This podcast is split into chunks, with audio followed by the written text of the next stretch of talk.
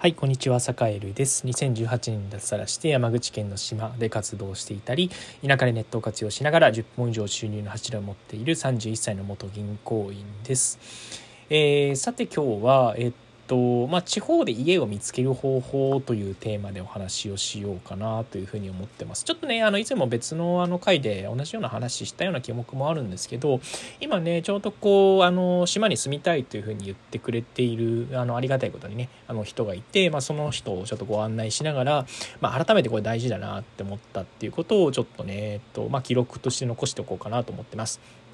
まあ、結論から言うとね、えっと、まあ、人捨てでしかやっぱり、えっと、田舎の物件、特に人口がどうだろうな、3万人切ったぐらいのところからでいくと、まあ、不動産屋に行くよりも、やっぱりあの、なんというかね、例えば役場に行ったりだとか、まあ、その地域自分が住みたい場所にもうすでに住んでいる人に、えっと、聞いて、えー、る。ということが必要になりますね。というのはなぜそういうことになるかなぜなんでなんでそうなのかなんで不動産屋じゃないのかっていうことになるかというとこれ結構ちゃんと明確な理由があるんですよね。うん、あのー、まあ、田舎に家を物件を持っている人からするとやっぱりね地域とのつながりが濃いので濃いというかねあのすごくこう、まあ、いいことでもあり悪いことでもあると思うんですけど、えー、濃いのでやっぱりね不動産に出すとあいつなんか家売ったどみたいなことがやっぱりねあのなんていうかまあすごよくも悪くもパッと見えちゃうっていうところがあったりだとかあるいは何だろう自分の家を、まあ、誰彼構わず住まわせたくないよってこれねまあ気持ちわかるんですよね例えばじゃあ自分の実家をじゃあ誰かに貸すって言った時にどこの誰かわからない人にとりあえずこうあの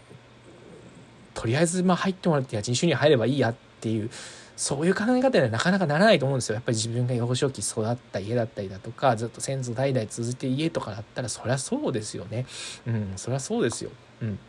はい。えー、まあなんで、まあそういう家をじゃあ貸してもらうっていうことはやっぱり、あのね、まあ、確かな人からのこう信なんていうかねあの紹介で、えー、まあ、この人に入ってもらうんだよっていうその顔がちゃんとこう見える関係性というかそういう人にしかやっぱねあの貸せないっていう、まあ、その気持ちも何ていうかこう田舎で活動し始めてあのまあこれが現実だしなんかこうあんまりねあのそれがゆえになんか空き家の活動が進まないんだっていうだからそういうのは良くないんだってっていうのはそれはねちょっと何ていうか理想論すぎるかなと思っていて、えー、やっぱりどこまで行ってもやっぱりあの安心して貸していただけるというか、うん、あのそんなにねなんかこうねあの数もで物件探して条件合致したらそれパッと申し込んでみたいな、えー、そんなことじゃやっぱりいい物件はまあ目にあの出てこないよってっていうのがやっぱり現実だし、えー、だからこそあのいい物件にたどり着くためには、えっとまあ、すやっぱりね地域に行ってみて地域に入ってみて、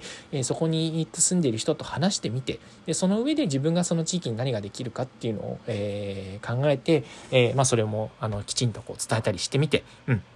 というようなやっぱり感じになってくるかなというふうに思っています。えー、まあなんでね、あの、まあ、坂よりもとはいえ、とはいえ、とはいえ、まあどうやったらこうね、あの、貸す側の、えー、立場の人が、えっと、気持ちよく、えっと、物件を貸せるかなとか、うん、ちょっとその辺の仕組み作りじゃないですけど、えー、なんというかね、どういう形でやったらもっとね、あの、移住希望者の人に、あの、よりこう物件をあのご提供できるかなあるいはその貸した側にとってもあ良かったなって思ってもらえる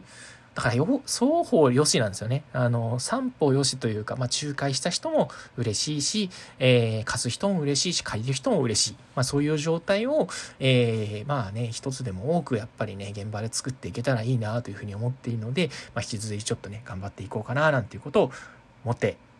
おります。はい。というわけで、はい。えー、今日もあのこんな感じで、えー、終わりにしようかなと思います。はい。というわけで今日も良い一日をお過ごしください。それでは。